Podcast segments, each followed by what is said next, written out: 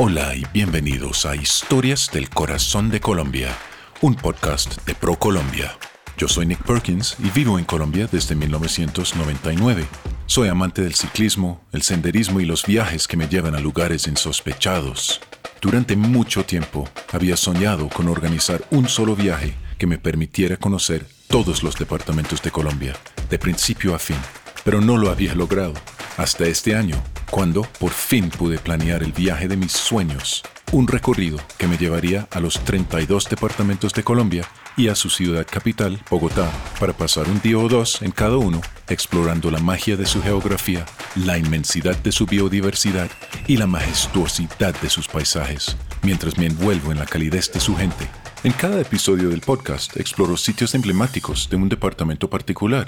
En el camino aprendo sobre las costumbres y las culturas de la gente que conozco y grabo sus anécdotas, sus historias y sus leyendas a manera de diario de viaje termina siendo un diario íntimo y muy personal que registra los sabores, los colores y los sonidos de esta tierra de posibilidades infinitas.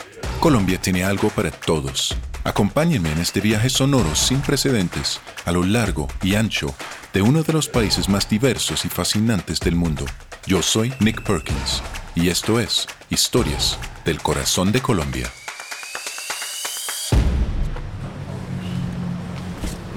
Juan Pablo, ¿Qué más? hola, ¿qué tal? Bienvenido, ¿cómo estás? Muchas gracias, bien, Muy bien. bien. Ah, bueno. Interesante porque nunca. Acabo de llegar a mi sitio de descanso para esta noche, aquí en el departamento de Putumayo, que es el departamento objetivo de este episodio del podcast, unos pocos kilómetros al sur de la ciudad de Mocoa. La ruta que tomé esta mañana, vine manejando desde San Agustín, en el Huila, implica una subida larga, saliendo de los cafetales, eh, subes un buen rato hasta que llegas al, al alto y luego empiezas un descenso largo, manejando 80 kilómetros, algo así, eh, descendiendo entre vegetación que va cambiando constantemente.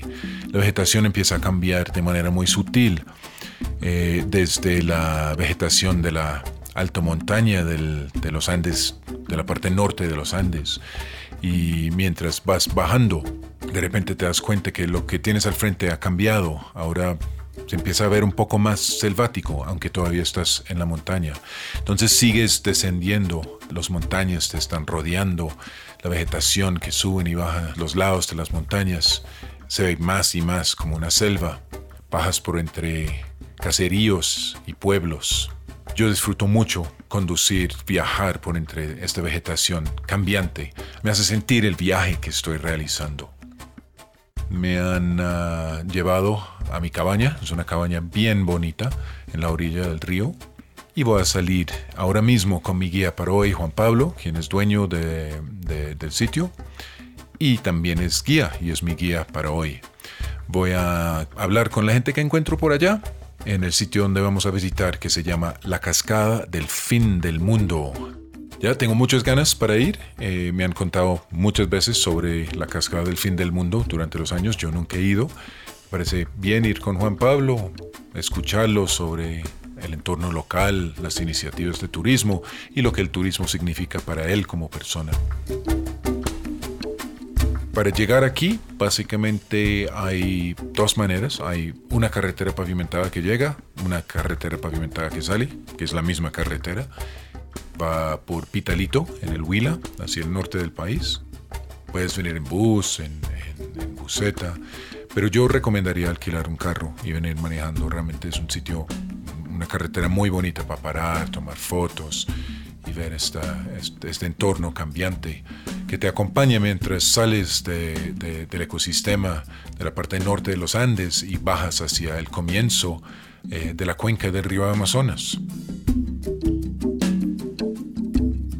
Puedes venir en avión desde Bogotá directo y también puedes venir desde Pasto manejando. Bueno, entonces estoy con muchas ganas de salir. El clima está perfecto hoy. Hay una pequeña capa de nubes, así que no está haciendo tanto calor, no hay tanto sol para calentar el día y no está lloviendo.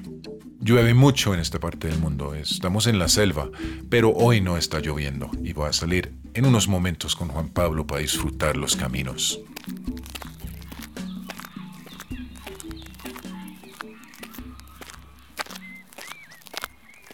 Y luego de caminar un par de minutos por la carretera, llegamos a la Corporación Turística y conozco a Jimena, que me da la bienvenida a la cascada Fin del Mundo. Hola, Nit. Bienvenido a la Corporación Turística Fin del Mundo. Espero que disfrute todo este recorrido que es senderismo de naturaleza. Y bueno, en este recorrido al atractivo turístico Fin del Mundo, pues nos espera, el recorrido lo hacemos a través de senderismo de naturaleza. Eh, vamos a encontrar unas cabañas, ¿sí? unas posadas totalmente ecológicas, muy hermosas, las cuales tienen capacidad más o menos para 30 personas. ¿sí?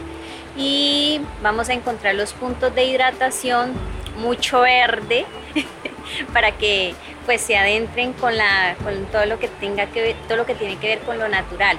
Bueno, y en sí la Corporación Turística Fin del Mundo pues fue creada con el fin del cuidado del medio ambiente, ¿sí? Para proteger eh, toda la zona donde queda el atractivo como tal.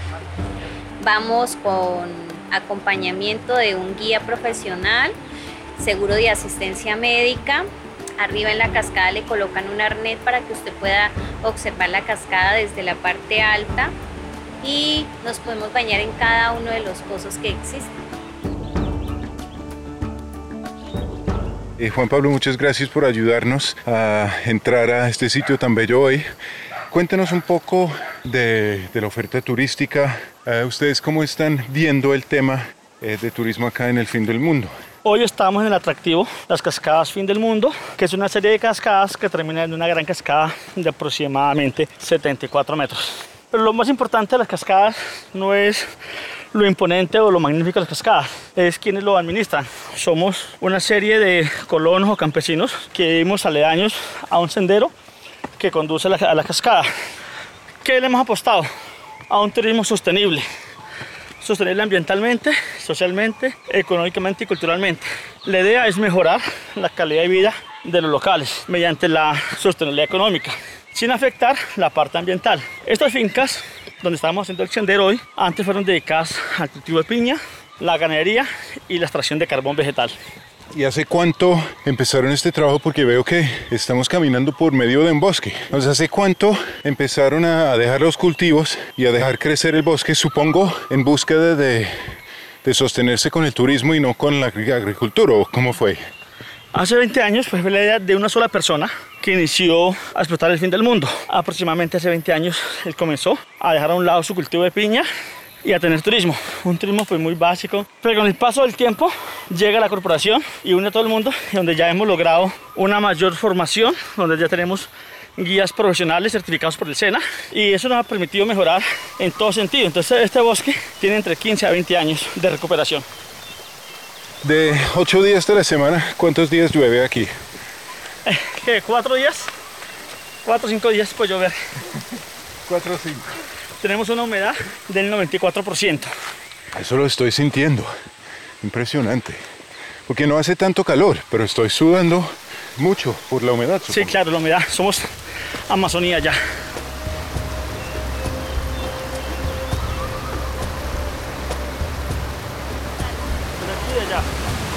A ver, Juan, ¿cómo es esto? Estamos aquí al lado de una primera cascada, ¿cómo se llama? Y según entiendo, eh, ustedes invitan a la gente a brincarse de aquí al, pozo que tenemos abajo, ¿no es cierto? Sí, esta primera cascada que nos llega al camino se llama o le llamamos Pozo Negro.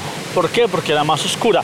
Su color no es por contaminación, es por la profundidad del agua. Toda la parte oscura es donde ya la luz no alcanza a llegar. Aquí hay dos formas de saltar.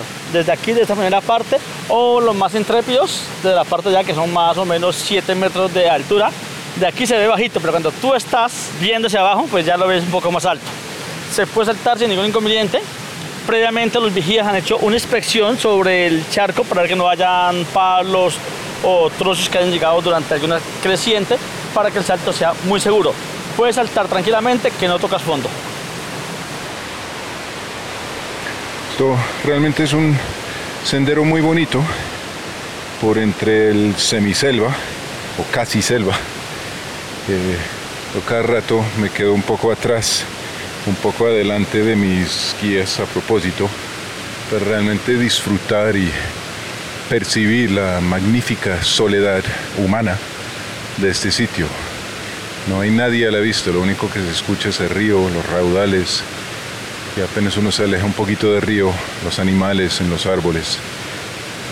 No hay otro humano a la vista. Sí hay una multitud de vida vegetal y animal. Muy bonito esto.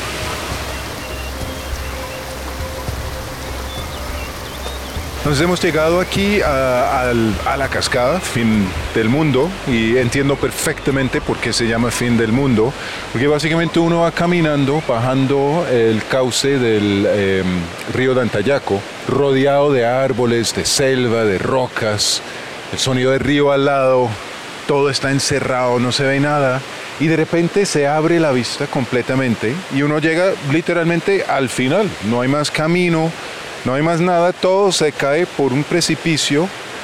Se ve Mocoa en la distancia, muy en la distancia, con las montañas detrás de la ciudad y un chorro de agua que parece ser eh, pequeño, pero se nota que es bastante fuerte y profundo, que llega y se cae por encima del abismo. Ahora Diego, mi guía, me va a poner un arnés y este arnés me permite llegar al borde de la cascada, me va a permitir mirar literalmente por donde cae el agua. Entonces me gustaría, eh, me va a poner el arnés, cuando tengo el arnés puesto, eh, ¿puedo hacer una grabación, eh, puedo tomar una foto mirando por encima? Claro, sí, sí, puedes tomar fotografías y puedes hacer todo, todo está de completa seguridad. ¿Un turista normal se le permite hacer qué en este mismo momento? Un turista normal em, se te coloca el arnés de seguridad, se le coloca el arnés de seguridad y aquí vamos a divisar dos líneas, una línea amarilla y una línea roja. En la línea amarilla es donde te colocamos el arnés y te anclamos. Cuando ya tú pases la línea roja, ya te colocas boca abajo para que puedas divisar la caída de agua. Excelente. ¿Y ¿Aquí han hecho alguna especie de rapel o algo? ¿Alguien ha bajado por ahí? Sí, señor, sí. En esta parte hay dos anclajes. Eh, una agencia operadora externa de nosotros que se llama eh, Fin del Mundo Extremo hace lo que es rappel en esta cascada. Qué buena tarde pasé en Putumayo buscando cascadas. Estuve en muy buena compañía, tuvimos mucho que hablar mientras caminamos los senderos entre las cascadas y por supuesto el, punto máximo de mi tarde fue cuando coloqué el arnés de seguridad y me acerqué justo al borde de la cascada y miré hacia abajo por la ruta del agua hasta donde llegaba a un pozo muy muy abajo. De verdad me sentí que estuve en el fin del mundo. Putumayo hace parte de la región turística del macizo colombiano, un departamento con tres pisos térmicos y cientos de paisajes y actividades por descubrir. Una tierra que permite el encuentro de diferentes culturas y que hoy en día conserva su identidad con manifestaciones culturales que invitan a conocer. Para conocer más lugares como el Valle del Sibundoy, la Cascada del Fin del Mundo o la Reserva Natural Paguay, visite colombia.travel. El podcast Historias del Corazón de Colombia ha sido producido por ProColombia. Su contenido está protegido por las leyes de la República de Colombia sobre propiedad intelectual y no refleja la posición del Gobierno Nacional, ProColombia, ni de las entidades que han intervenido en el proyecto por lo que no asumirán responsabilidad alguna por lo allí expresado.